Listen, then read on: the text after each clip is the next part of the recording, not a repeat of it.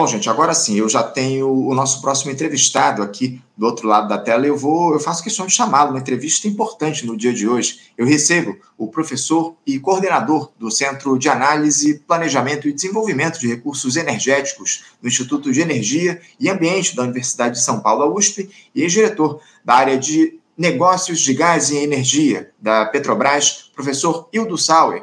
Professor Hildo Sauer, bom dia. Bom dia. Professor, é sempre uma honra recebê-lo aqui no nosso programa. Agradeço demais o senhor se colocar à nossa disposição para fazer esse, esse diálogo, esse debate. E a gente está aí, o professor Hildo, há menos de duas semanas de uma data histórica. Os 70 anos da maior estatal do nosso país, a Petrobras, que talvez tenha sido a pedra fundamental para o desenvolvimento nacional no último século, símbolo da nossa soberania, mas que tem sido alvo de ataques dos mais diversos desses neoliberais que assumiram o país nesses últimos anos. Nós temos feito toda semana, durante esse mês de setembro, professor, entrevistas especiais para repercutir essa data e ouvir figuras históricas para a empresa e também para essa trajetória de soberania energética do nosso país.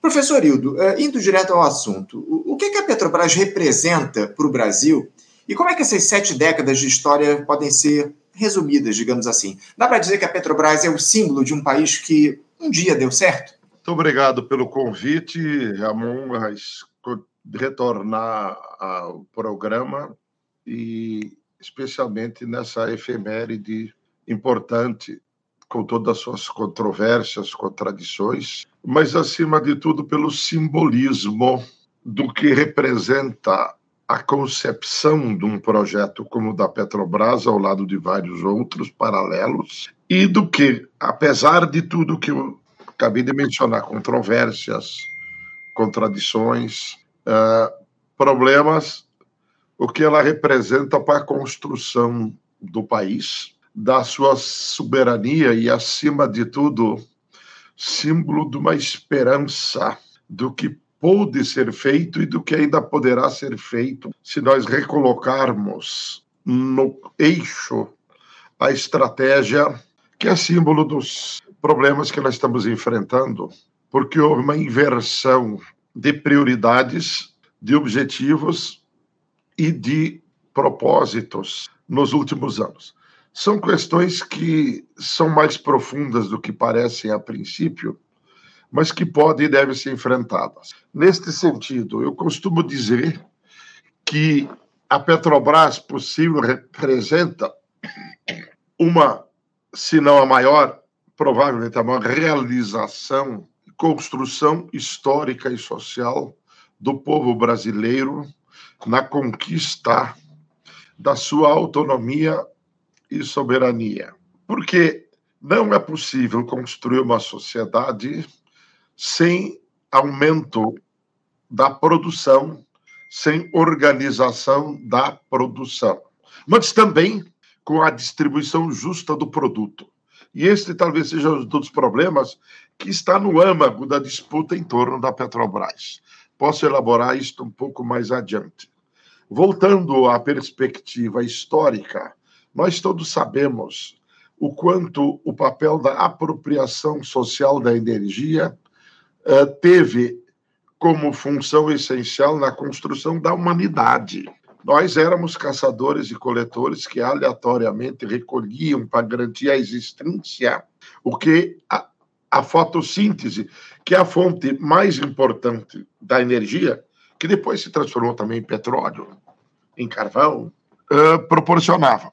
Nos tornamos agricultores para domesticar o controle sobre essa forma de energia primeira a fotossíntese ao selecionarmos animais e plantas. Crises ecológicas nos levaram a sair de ser caçador-coletor para nos transformar em agricultores. Crises de acesso à garantia da existência. Por isso que os desafios construíram essa trajetória e nós os superamos naquela ocasião há 12 milênios atrás. Há três, dois séculos e meio, entre três e dois séculos e meio atrás, Outra crise ecológica nos levou a ter que buscar uma outra forma de construir e conquistar a vida, aumentando a produtividade pela carência diária para o plantio de alimentos, de uh, árvores para energia, para a forma de energia da metal, que a metalurgia exigia, o carvão vegetal, para a construção, disputando espaço. E a Inglaterra desencadeou esse processo, mas ele estava maduro em vários lugares do mundo já, essa crise que tinha a ver com a existência de 700 milhões de habitantes apenas. Pois, buscando o acesso a essa fonte de energia uh, estocada ao longo dos bilhões de anos, que era o carvão primariamente, nós encetamos a chamada Revolução Industrial, que permitiu o aumento extraordinário da produtividade e a superação de uma das formas iníquas de exploração, o sistema feudal de seres humanos por outro. É verdade também que a existência da Revolução Industrial junto com o capitalismo aumentou profundamente e ampliou o colonialismo como forma de exploração. Portanto, essas duas questões vão em paralelo: aumentar a produtividade, conquistar a natureza, construir processos tecnológicos e científicos pelos quais o ser humano amplia o seu domínio sobre a natureza para dela buscar construir sua existência, mas em paralelo vem as contradições. E foi assim. Se os primeiros 250 anos Uhum. Uh, os primeiros 150 anos foram dominados pela busca do carvão. A grande era que transformou isto, flexibilizou, foi em paralelo à eletricidade, e aí está aí a controvérsia em torno da Eletrobras, outra construção gêmea da Petrobras.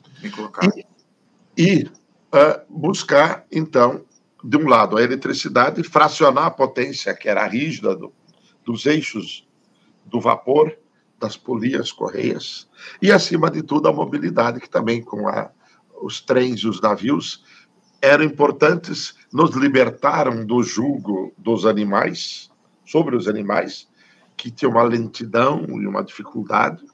É importante lembrar que há 100 anos atrás, São Paulo, assim como outras cidades, os bondes eram puxados por burros e cavalos, só para lembrar 100 anos. Então, de um lado a eletricidade, do outro a combustão interna inicialmente de outras fontes.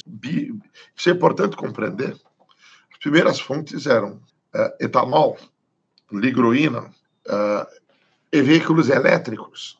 Então, de um lado, a mobilidade que se flexibilizou e a potência do chão de fábrica, ambas permitiram, de um lado, incrementar a produtividade, e aí veio enorme impulsão na população humana, que passa de 700 milhões para 1 bilhão e 700, quando esta nova dupla, digamos assim, ao lado do sistema financeiro, ao lado dos grandes monopólios, se estabelece, mas a, o papel essencial foi o da fonte de alta produtividade, de alta exergia, de alta disponibilidade, chamada petróleo. Foi assim que o começo do século passado se estabeleceu no planeta, e foi assim que a sociedade brasileira se viu confrontada, se quisesse evoluir. Então, essa disputa pela energia, ela se deu no Congresso, que era no Rio de Janeiro, em torno da Light, em torno do Código de Águas, que estava desde 1908. A percepção dentro da sociedade de que a apropriação da energia tem um papel essencial se quiséssemos sair do atraso, de uma forma mais uh, primitiva de organizar a produção, para estendê-la e permitir uma maior produtividade, estava clara já. Mas levou, levou um longo período de disputas no Congresso, na sociedade, especialmente nos anos 40 e 50, depois da Revolução de 30, de urbanização e industrialização, o Código de Águas, a criação do Conselho Nacional de Petróleo, especialmente nos anos 50, quando, segundo o governo Vargas, quando se cria o Plano Fundamental de Desenvolvimento Nacional, criação de um banco público, BNDE, das comunicações com a Telebrás, da Eletrobras, que foi proposta, mas obstaculizada, porque naquele tempo a disputa ainda era, e pelos mesmos motivos que em torno do petróleo, foi obstaculizada até ser criada eh, formalmente no governo eh, de João Goulart, uhum. simbolicamente, continuação, continuação do governo Vargas. Uh, então, a Fábrica Nacional de Motores, a criação da Siderúrgica Nacional, moldaram as bases da urbanização e industrialização. Se no planeta a população que em 1900 era 1 bilhão e 700, e na era do petróleo e da eletricidade e desses outros conjuntos, e cresceu para 6,7 bilhões em 100 anos, no Brasil não foi diferente. Essa luta encetada heroicamente por estudantes, por profissionais, por militares imbuídos da construção de uma nação autônoma e independente, levou a que, com, em torno de muitas disputas, em 3 de outubro de 54, um projeto de lei uh, relatado pelo deputado Eusébio Rocha, a quem a Petrobras homenageou no período que estivemos lá, com o nome de uma termoelétrica que era possível da nossa área, em Cubatão, em Santos, ao lado também dos outros grandes brasileiros, Celso Furtado, Jesus Soares Pereira, que foi o grande relator dos projetos, Rômulo Almeida, Leonel Brizola, uh, o índio Cepete Araju, precursor disso tudo nas guerras guaraníticas, quando ele proclamava contra os impérios português e espanhol: esta terra tem dono, a República Guarani autonomia, esse espírito, por isso Cepete Araju foi homenageado. Era um precursor lá em 1750, quando os guaranis foram massacrados, de que a luta pela autonomia era um sinalizador importante. Por isso a Petrobras homenageou. Infelizmente, a, a Aureliano Chaves, um nacionalista, embora às vezes nacionalista importante, embora tenha servido à ditadura, também foi homenageado. Uhum. Por Luiz Carlos Prestes. Então, esses eu estou citando esses símbolos porque foram eles que ajudaram de, uma, de várias formas. O Fernando Gasparian, aqui em São Paulo, que foi um líder da UNE, estudante, criando uma plataforma de madeira aqui na Praça da Sé, na Praça do Teatro Municipal em São Paulo, nos anos 50, em prol da Petrobras. Então, esse movimento capitaneado pela grande, recentemente falecida secretária-geral da campanha, que incluiu, inclusive, Leônidas Cardoso, felicíssimo Cardoso, pai e tio de Fernando Henrique. Então, é, é, é, se a Petrobras teve essa percepção da luta, de uma concepção de sociedade diferente, ela foi construída e mantida substancialmente, apesar de tudo, durante a ditadura. Não podemos deixar de reconhecer que, especialmente no período da presidência na Petrobras da República de Ernesto Geisel, a, o papel da energia foi reconhecido. Se a Petrobras, no começo, respondendo agora essa pergunta, foi garantir o abastecimento nacional de derivados de petróleo, para uma transformação do modo de organizar a circulação de mercadorias em escala global, que antes era feito nos carros de boi, nos carros, no lombo das mulas e dos burros, isso se alterou. A primeira fase da Petrobras foi garantir, no contexto mundial, a universalização do acesso aos derivados de petróleo, ao motor de combustão e o que isso permitiu em termos de produção e produtividade. Isso uhum. aconteceu. Mas a crise do petróleo dos anos 70 não levou a uma nova etapa. Petrobras tinha que buscar autonomia e soberania já não significava mais, desde muito tempo, nessa concepção, o controle apenas do território. Autonomia e soberania significa uma sociedade ser capaz de construir e garantir sua existência de maneira autônoma, embora preferencialmente de maneira mais justa, com a distribuição do que é produzido. Que essa é uma mazela que nos persegue uh, desde o início da nossa história aqui, desde que os europeus aportaram aqui, já massacrando as populações locais. Então, uh, uh, e esse caminho foi, foi feito pela Petrobras. O programa de Águas Profundas nos levou à autonomia exatamente em 2003, quando nós comemoramos o cinquentenário da Petrobras. Uhum. Eu estava lá como diretor na ocasião, o presidente da República compareceu, foi uma grande cerimônia, e num artigo que nós fizemos os dirigentes, então, a mim coube dizer, pela área que, que eu liderava então, de que se o cinquentenário foi feito com autonomia da produção, com a capacidade de não mais depender de importação, porque a sociedade só soube o que, que era enfrentar as importações no contexto dos choques do petróleo, 73, 79. Como me dizer, se a autonomia, se o cinquentenário da Petrobras foi feito com autonomia brasileira, soberania, portanto, em garantir os seus combustíveis, o centenário talvez seja feito sem petróleo. Hum. Mas mesmo esta construção histórica haverá de continuar a cumprir seu papel, de ser baluarte da soberania brasileira, porque a extensão da produtividade do músculo e do cérebro humano é o processo tecnológico, e não há nenhuma nação que tenha se desenvolvido sem industrialização, sem o uso intensivo da energia. E esse desafio nos persegue agora. Se, portanto, há no horizonte a necessidade, por vários motivos, de fazer uma nova, eh, uma progressiva transição para outras fontes, permanece o espírito dos construtores da Petrobras do Brasil, de que nossa autonomia só, só existe se formos capazes de produzir de forma autônoma tudo que é necessário para a nossa existência e de interagir com um planeta com os outros países do mundo de maneira soberana e íntegra. E não é o que muitos querem, não é o que muitos tentaram fazer nas últimas décadas contra o país ao dilapidar a Petrobras. Uhum. Ao... E, e, e, professor Hildo, eu queria, eu queria, desculpa até interrompê-lo, porque eu queria tratar justamente disso. O senhor traz um histórico fundamental a respeito do desenvolvimento do setor energético no nosso país, fala a respeito de figuras importantes para a história da Petrobras. Agora, por que, que o Estado brasileiro ele não protegeu a Petrobras dos interesses estrangeiros ao longo da, dessa última década em especial, professor? É, isso diz respeito apenas às pressões do grande capital ou também estaria relacionado ao fato de as lideranças políticas do nosso país não terem a noção exata do que representa uma empresa como a Petrobras e essa ideia de soberania energética que eu citei há pouco? Ironicamente, os principais ataques contra a soberania brasileira e contra o seu instrumento, um dos seus instrumentos essenciais, a Petrobras, aconteceu depois da redemocratização. Isso é uma ironia, um paradoxo.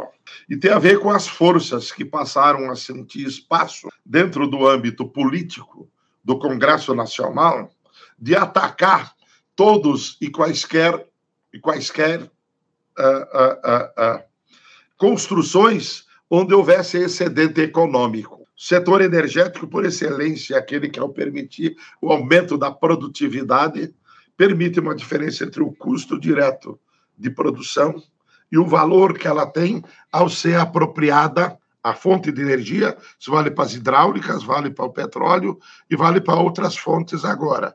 E o benefício econômico que isso permite causar. Então, infelizmente, desde o governo Fernando Collor de Mello, a Petrobras passou a ser atacada. A, re, a reforma constitucional liderada pelos neoliberais do Fernando Henrique Cardoso foi o primeiro ataque institucionalizado na reforma constitucional de 95 e na lei 9478 de 6 de agosto de 1997 de 97, como a lei das concessões e outros instrumentos que vieram no bojo do consenso de Washington, que olhando de fora para dentro, percebia que o estágio avançado que uma sociedade como a brasileira alcançou, muito embora com contradições como endividamento externo, serviriam estes instrumentos para se apropriar desse excedente econômico. Note bem, que construção de uma sociedade significa organizar a produção e distribuí-la. E nesse ensejo surge o ataque, de um lado, no chão de fábrica, contra o salário dos trabalhadores. Aí vem a liberalização, a redução do salário dos benefícios sociais, que foi a construção do Estado de Bem-Estar Social que foi criado no Ocidente para permitir uma a continuidade do sistema capitalista de produção vis-à-vis a experiência soviética, que era uma referência para os trabalhadores. A crise mundial dos anos 30, o New Deal americano, o neo-keynesianismo escala mundial foi uma tentativa de sobreviver. Pois quando a União Soviética sucumbe, esta referência deixa. De... Passo, então, simultaneamente a se atacar aqui no Brasil pela acumulação dos benefícios econômicos, os ataques, de um lado, como eu disse, contra os direitos dos trabalhadores. Isso em escala mundial também, com a liderança do Pinochet no Chile, da Thatcher na Inglaterra, de Reagan nos Estados Unidos, e em certa escala também na Europa, com Helmut Kohl, um liberal alemão. É. Então, era uma nova referência que surge, que teve espaço aqui dentro, a reforma constitucional, a ideia de que agora sendo negada, inclusive por economistas estrangeiros que vêm aqui e dizem esta forma, especialmente pela nova referência mundial, que é a experiência chinesa. A experiência chinesa mostra que o papel do Estado, da construção pública, cooperativa, mesmo com a presença dos instrumentos de mercado para organizar e dirigir a produção em certa escala, mas não na estratégia, não na construção dos grandes eixos a experiência chinesa mostra. Portanto, o ataque à Petrobras foi uma tentativa de desconstruir e recolonizar o Brasil a partir dos conceitos do imperialismo que busca, de maneira mais clara e direta, a, a extração de excedente econômico, de aumentar os desequilíbrios e desigualdades em escala global e dentro dos países. Então, o ataque à Petrobras está nesse contexto. E, lamentavelmente, quando nós tivemos a chance, a partir de 2002, 3, 4, 5, 6, nós não fomos capazes de fazer o suficiente para recolocá-la, a Petrobras, a Eletrobras e os instrumentos públicos, na trajetória que poderia se esperar. Isso talvez é um fracasso nosso, entre eles eu, um dos derrotados. E a nossa incapacidade de, mesmo tendo ganho as eleições em 2002, como agora em outras circunstâncias, voltamos a triunfar, mas em circunstâncias mais difíceis, exatamente porque a trajetória que de nós se esperava não foi cumprida em 2002, 2003 em diante, de desfazer a privatização de 20% da Petrobras na Bolsa de Nova York, de reconstruir uma política de preços, de reconstruir uma. Porque o problema não está na Petrobras, o problema está em Brasília, está no Planalto, está na disputa política. Hoje em dia, ainda a Petrobras continua sendo atacada e demonizada pela política de preços. E por... Mas isso não está na, na, alçada da Petrobras. Isso é uma política nacional, isso está no Congresso Nacional. A lei de política energética está lá. O modelo de concessão, o modelo de partilha, continuou dando acesso como em nenhum outro lugar do mundo, aos recursos do pré-sal, que é a terceira grande, grande conquista brasileira. Um novo modelo, uma nova visão que se instalou na Petrobras em 2003, permitiu que um processo de estudos prosseguisse e que nós declarássemos e descobríssemos a grande fronteira mundial do petróleo, que é o pré-sal, que está em disputa. Isso acirrou mais ainda a disputa em torno da Petrobras, coisa que se manifestou a partir de 2014 no segundo governo Rousseff, se aprofundou com a usurpação do poder pelo governo Temer e, mais ainda, evidentemente, na tragédia dos últimos quatro anos uh, do governo uh, neoprotofascista. Professor Hildo, professor interromper, é... a gente teve um pequeno travamento. Da, desculpa interromper, a gente teve um pequeno travamento aqui da, da, da, sua fala. Eu queria que o senhor retomasse, quando o senhor falava a respeito do pré-sal, a gente teve uma queda da, da, da, conexão, mas eu, eu, queria aproveitar esse ensejo e essa interrupção também para acrescentar uma observação à, nossa entrevista. O senhor considera que o fim do monopólio da Petrobras sobre o pré-sal ele pode ser classificado como o maior erro da história na gestão da empresa, professor? Eu acho que não é o maior erro, é um grande, um dos maiores erros da história econômica, estratégica e política do país, que se abateu sobre a Petrobras, que a Petrobras é um instrumento a Petrobras não se decide na Avenida Chile, se decide em Brasília. E, lamentavelmente, eu falo com certa tranquilidade e tristeza, porque eu me opus, inclusive, ao modelo de partilha. Porque eu dizia, eu fui o primeiro a propor a partilha no programa de governo em 2002, quando não havia uma nova província petrolífera consolidada, quando os recursos do pré-sal, que não se sabia que viria, estavam lá. Então, sim, a partilha parecia ser o instrumento melhor, porque era a forma como, depois que privatizaram grande parte da Petrobras, porque ela desde 2000 já é mais majoritariamente de acionistas privados, 20% eh, da Bolsa de Nova York, e agora essa estrutura societária da Petrobras, 20% em Nova York de estrangeiros, 24% de fundos estrangeiros na Bolsa de São Paulo, 18% de fundos privados, investidores privados brasileiros, 1% do fundo de garantia e cerca de 28% do Tesouro Nacional e 10% do BNDES par, algo assim. O fim do monopólio estatal da Petrobras, passando para o governo e definindo que a ANP passaria através de mecanismos de mercado, ser responsável pela garantia do abastecimento, foi um desses instrumentos que se abate hoje sobre nós. Com a descoberta do pré-sal, eu sempre propus que fizesse uso do modelo de contratação direta da Petrobras, que é um dos instrumentos previstos na lei da partilha, que é do, sancionado dia 31 de dezembro de 2010, último dia da presidência do senhor Luiz Inácio Lula da Silva, paradoxalmente. Uh, mas tem esse instrumento, é um instrumento valioso que nunca foi usado. Por quê? Porque, como eu disse, o que está em disputa é o valor econômico, acesso ao recurso. Todas as grandes multinacionais de petróleo que não têm acesso aos recursos no âmbito dos países da OPEP, que passou a garantir, quando ela se tornou eficaz a partir dos anos 2002, 3, 4, 5, com a liderança do Chaves, da Arábia Saudita, o ingresso da Rússia como membro não diretamente filiado, mas associado, que opera cooperativamente com a OPEP, passou o petróleo até um excedente econômico enorme. E nenhum desses países que detém reservas essenciais, porque apesar da OPEP somente garantir 40% do abastecimento mundial, é aquela que fixa preço, porque o restante é produzido dentro dos países que, por, com exceção do Canadá e do Brasil, tem, são insuficientes para garantir o seu abastecimento e seu importador. Tem também a experiência da Noruega, que teria inspirado a partilha aqui, mas da Noruega, que era um país com dificuldades econômicas antes do petróleo, se tornou um dos países de maior índice de vida, porque exatamente permitiu a apropriação pública do excedente econômico do petróleo e da exportação. Hoje, a Equinor está aqui, ao lado da Exxon, da Shell, das empresas chinesas, da Total, uh, uh, todas elas, e mais outras, muitas, a, a, a Repsol, e muitas, que entraram aqui porque nós permitimos isso.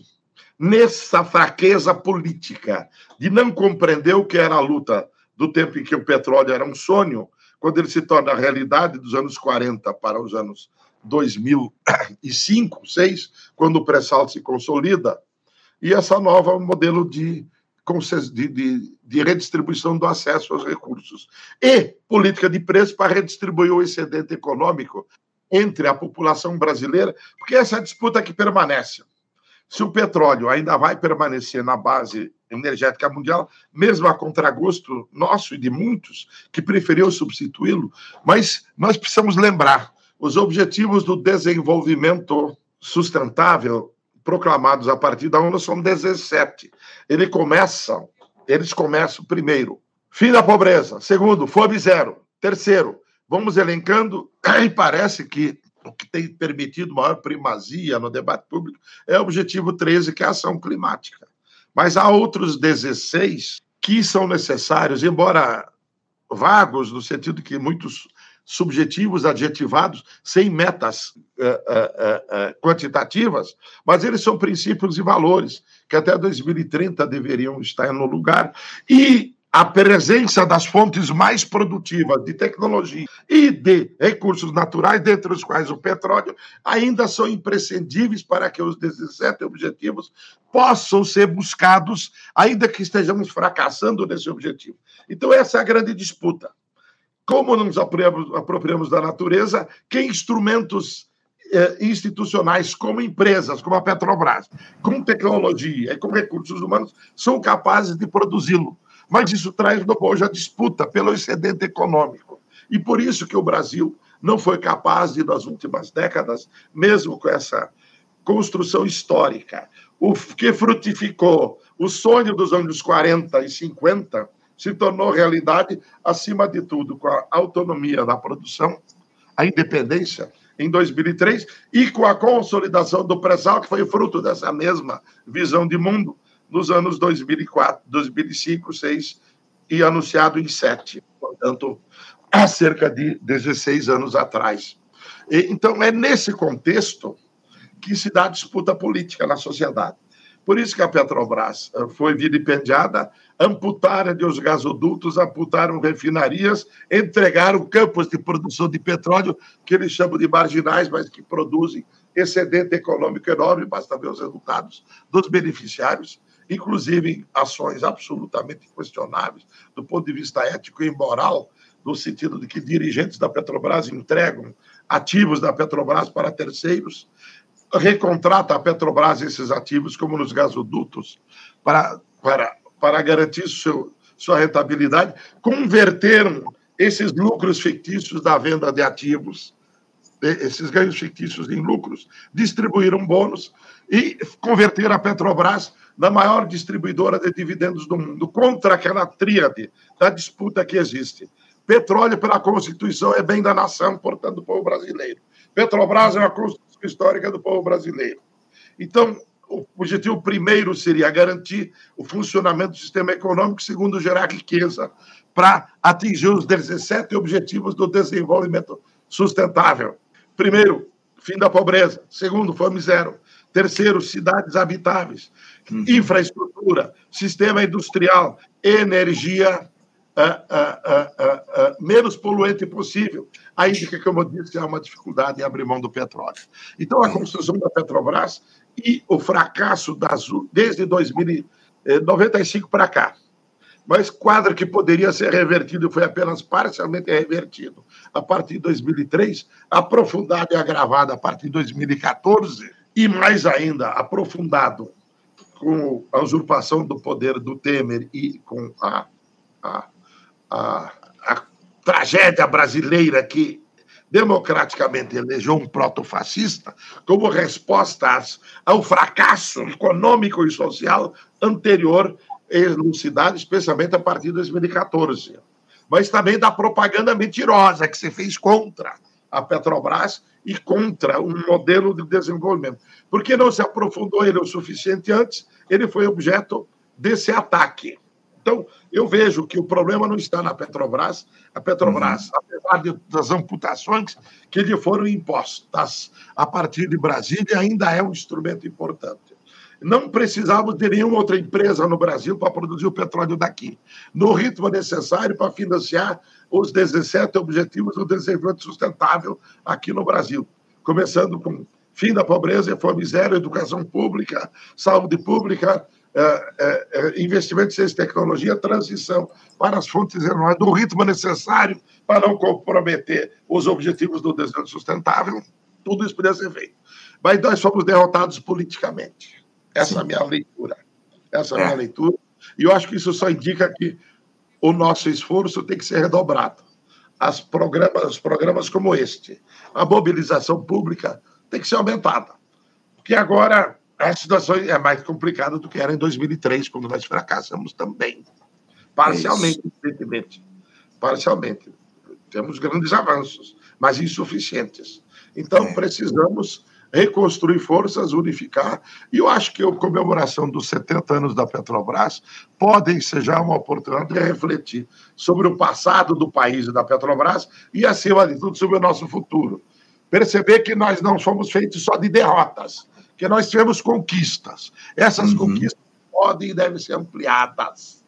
Agora, para isso, precisamos reconstruir a consciência nacional é o que a gente espera e, e, o que a gente precisa, acima de tudo, e é com essa intenção que a gente toca o Faixa Livre já há 28 anos, professor, que a gente consiga reconstruir essa ideia de soberania e a mobilização popular em torno dos temas principais, dos temas centrais do nosso país, e a soberania energética é um desses temas. A gente precisa sempre exaltar aqui a Petrobras, a Eletrobras, enfim, as empresas aí que construíram, acima de tudo, a soberania do nosso país. Professor Hildo Sauer, eu ficaria aqui horas conversando com o senhor, mas infelizmente eu ultrapassei, inclusive, muito tempo regulamentar, mas é sempre uma honra e uma alegria receber o senhor aqui no Faixa Livre e trazer as suas mensagens, o seu conhecimento aqui para os nossos espectadores. Muito obrigado pela oportunidade que o senhor nos deu mais uma vez aqui no Faixa Livre e eu desejo ao senhor um ótimo dia de trabalho. Muito obrigado, parabéns pelo trabalho, pela luta incessante do Faixa Livre ao lado de outras organizações para que a chama da esperança não se apague enquanto nós e nossa luta prosseguir. Muito obrigado, parabéns. É isso, seguimos, professor. Um abraço forte, até a próxima. Conversamos aqui com o professor Hildo Sauer, professor, coordenador do Centro de Análise, Planejamento e Desenvolvimento de Recursos Energéticos do Instituto de Energia e Ambiente da Universidade de São Paulo, USP, e diretor da área de negócios de gás e energia da Petrobras falou aqui conosco a respeito dos 70 anos da estatal. Aproveito já para pedir desculpas tanto ao professor como a vocês, espectadores, pelos problemas que a gente teve aqui na conexão ao longo do nosso papo, mas enfim, a gente conseguiu fazer esse diálogo importantíssimo com o professor Hildo Sauer, celebrando os 70 anos da maior empresa do nosso país, a Petrobras, serão lembrados no próximo dia 3 de outubro. Lembrando que nessa data a gente vai fazer um debate especialíssimo aqui no nosso Faixa Livre a respeito da importância da Petrobras. Vamos celebrar esse dia fundamental, 3 de outubro, uma terça-feira, se eu não estou enganado, um debate especialíssimo a respeito dos 70 anos da Petrobras. Bom, gente, vamos encerrando aqui a edição de hoje. Eu quero mais uma vez agradecer a audiência de vocês que estão aqui conosco até agora. Mais uma vez também pedir desculpas aí pelos problemas que a gente teve de conexão, especialmente aqui no finalzinho da entrevista, enfim. Muito obrigado pela audiência de todos. Lembrando que amanhã, sexta-feira, é dia de debate aqui no Faixa Livre. Vamos falar a respeito justamente do mundo do trabalho. Mais uma vez, né? Tivemos aí notícias importantes ao longo dos últimos dias. Essa, essa ação judicial lá que condenou o Uber a pagar uma multa de um bilhão de reais e a, a conferir é, os direitos trabalhistas dos, tra dos, profissionais, enfim, assinar as carteiras é, dos trabalhadores, o vínculo profissional desses trabalhadores e também Tivemos aí essa reunião ontem do Lula com o Joe Biden, aí no sentido de tentar fortalecer os direitos trabalhistas é, nesses dois países. A gente vai trazer a discussão a respeito do mundo do trabalho aqui amanhã no Faixa Livre. Então fiquem ligados no nosso debate de toda sexta-feira e bem como em todo o programa de amanhã que a gente vai fazer aqui no Faixa Livre. Agradecendo mais uma vez a audiência, lembrando da importância de vocês curtirem aqui a nossa live, compartilharem as nossas transmissões, comentarem aqui no nosso chat para que o Faixa Livre chegue a mais pessoas. Muito obrigado a todos pela audiência, desejo um bom dia, um abraço forte e até amanhã às 8 da manhã. Você, ouvinte do Faixa Livre, pode ajudar a mantê-lo no ar. Faça sua contribuição diretamente na conta do Banco Itaú, agência 6157, conta corrente 99360, dígito 8. Esta conta encontra-se em nome do Sindicato dos Professores do Município do Rio de Janeiro e região, o Simpro Rio, uma das nossas entidades patrocinadoras, mas seus recursos são destinados exclusivamente para o financiamento do nosso programa. Você pode fazer sua doação de qualquer valor, utilizando também a nossa chave Pix, que é ouvinte@programafaixalivre.com.br. Sua contribuição é fundamental para a manutenção desta trincheira progressista no ar.